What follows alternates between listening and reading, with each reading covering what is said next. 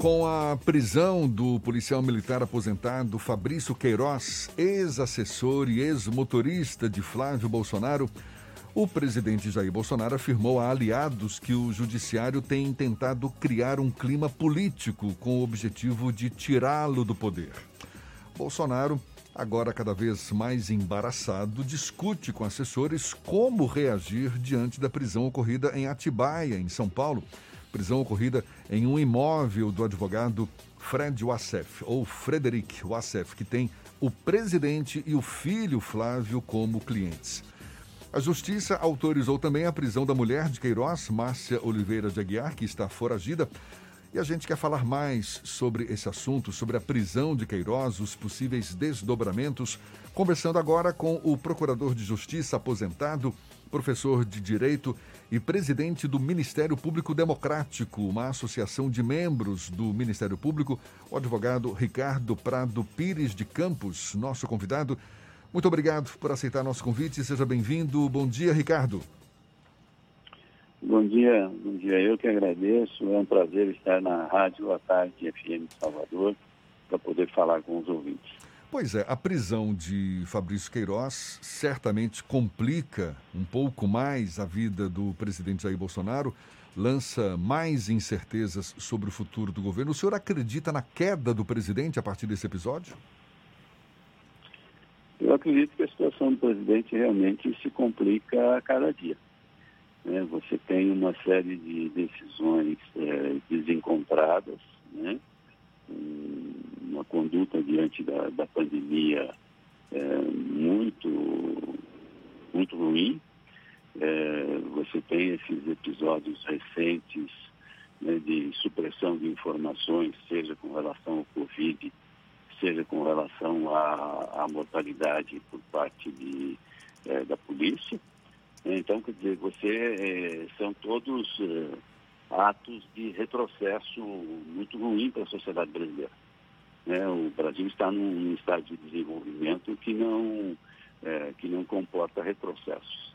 E essas investigações agora realmente é, acabam é, levando a, a, família do presidente para aquilo que foi objeto da, da campanha eleitoral, que era o problema do combate à corrupção.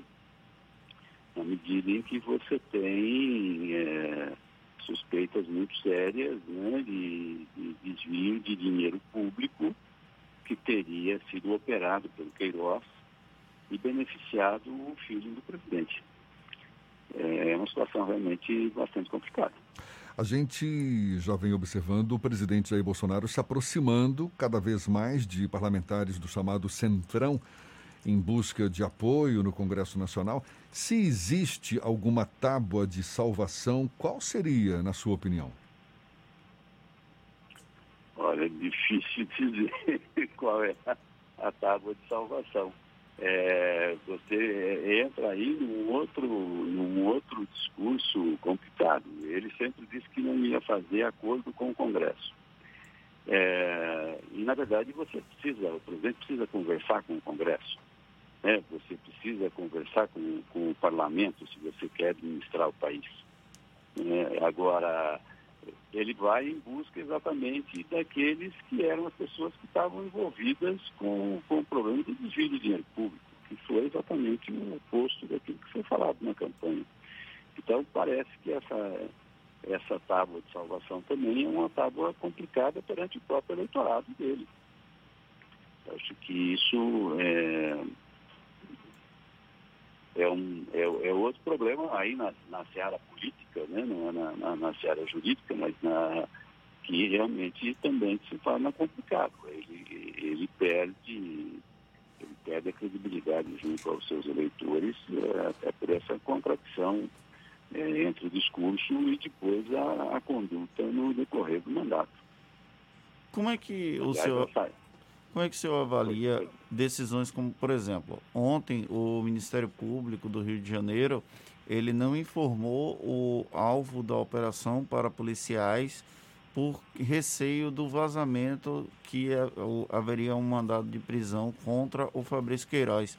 Esse tipo de receio entre as instituições, o senhor considera adequado para o ambiente democrático? Esse tipo de situação, é, infelizmente, ele acaba sendo necessário para você resguardar a eficácia das operações. É, eu, há, há, muitos anos atrás, também já tive a oportunidade de trabalhar num, num, num grupo desses, num grupo do GAECO, do Ministério Público de, daqui de São Paulo. E, e você, infelizmente, informações sensíveis, elas têm que serem resguardadas até o momento em que as coisas acontecem. Né? Depois você torna pública, né? porque esse é o princípio do Estado Democrático, é a publicidade. Mas você só pode é, publicar no momento em que o fato realmente ocorre, porque antes disso, inclusive, ele é um, um projeto, uma expectativa que você tem. Né? E você não pode também ficar vivendo de, de, de, de expectativas. Né? Quer dizer, o Estado precisa eh, se materializar de uma forma concreta. Então, uh, as diligências elas são publicadas à medida em que elas vão acontecendo. E aí você, inclusive, dá ciência às partes. Às partes. Você tem que é, comunicar depois à defesa para que ela possa preparar a sua reação, fazer a sua reclamação perante o juiz, né? entrar com seus habeas corpus. É, mas durante a execução da medida é, é necessário porque, infelizmente, você tem isso. As informações vazam e vazam com uma facilidade muito grande.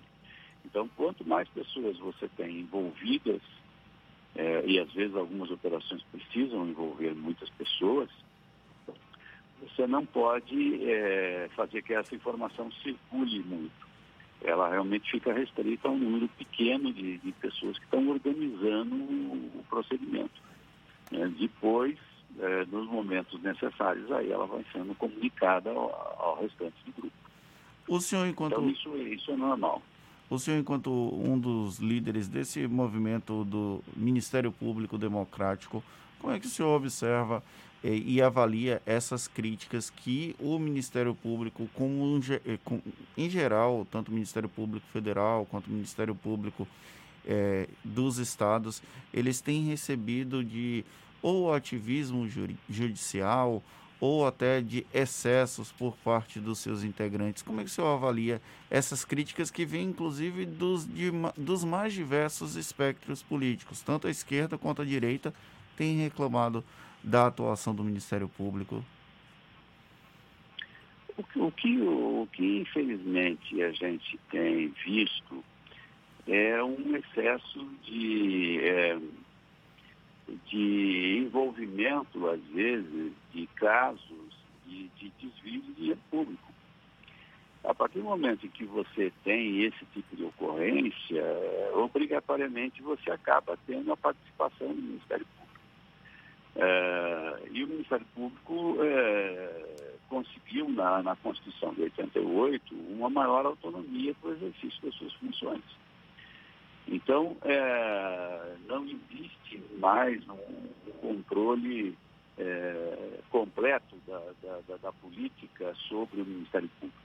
Eles ainda, os políticos ainda controlam, às vezes, as cúpulas, às vezes, do Ministério Público. Né? Os procuradores gerais ainda são nomeados pelos governadores, o Procurador-Geral da República é nomeado pelo Presidente da República, e nesse caso específico tivemos bem a, a observância da, da, da, imitação da classe. É, mas a, a, grande maioria dos promotores e dos procuradores, eles têm autonomia, eles têm independência no exercício da função. E isso tem dado ao Ministério Público a possibilidade de fazer as investigações mesmo contra pessoas que estão no exercício de cargos importantes da República. É, e isso realmente foi uma novidade no país. É, isso foi se consolidando gradativamente, houve uma série de, de leis que, inclusive, foram aprovadas pelo Congresso Nacional. É, houve uma série de leis que criaram mecanismos de apuração. E depois você teve também o, o advento da internet, dos sistemas de computação, é, que dão hoje uma agilidade para as informações que você não tinha antigamente. Né, há, anos atrás, para você obter uma informação, uma quebra de sigilo bancário, essas coisas, era um procedimento extremamente demorado. Hoje isso é muito rápido. Então isso facilita muito as investigações. Então isso tem dado uma, uma maior visibilidade. É, as pessoas, às vezes, quando ouvem falar, por exemplo, dos processos de corrupção no país, etc., às vezes tem uma tendência de achar que a situação do país piorou. E não é verdade. Né? A, o que houve, o que há, na verdade, na qualidade, é o maior índice de apuração. Antigamente você tinha um fenômeno da, da, da corrupção, mas você não tinha apuração. Hoje você tem a apuração, né? a ponto de ela chegar, inclusive, na família do presidente da República. Então, é, é, há mais transparência e, e, com isso, mais independência da, da, das instituições. O, acho que o, que, que a justiça, na verdade, não é ela que tem é, interferido na política. É, veja, por exemplo, a ação que estava sendo julgada pelo Supremo agora, essa semana, da questão do inquérito das fake news, ela, na verdade, é uma ação judicial provocada pelo partido, pelo próprio partido da rede. Né? Quer dizer, foram os políticos que foram ao judiciário para uh, tentar bloquear uma determinada ação. Então, é, não é a, a justiça que tem invadido muitas vezes a, a seara política. É a política que muitas vezes tem se socorrido, inclusive, do, do judiciário, do Ministério Público, é, para as suas finalidades políticas. E com isso, realmente, você cria um, uma interface né, entre o, os dois setores, o setor, o setor jurídico e o setor político de administração do Estado que de uma certa forma não deixam de estar conectados realmente. É, a separação completa da, da, das duas áreas realmente também é, não existe. Né? Na, na prática isso sempre foi muito, muito próximo. Advogado Ricardo Prado Pires de Campos, fazendo sua análise conosco aqui no Issa Bahia. Ele que é procurador de justiça aposentado, professor de direito, presidente do Ministério Público Democrático, Associação de Membros do Ministério Público. Muito obrigado pela sua disponibilidade, pelos seus esclarecimentos e um bom dia para o senhor. Eu que agradeço a oportunidade. Bom, bom dia a todos, bom dia aos ouvintes.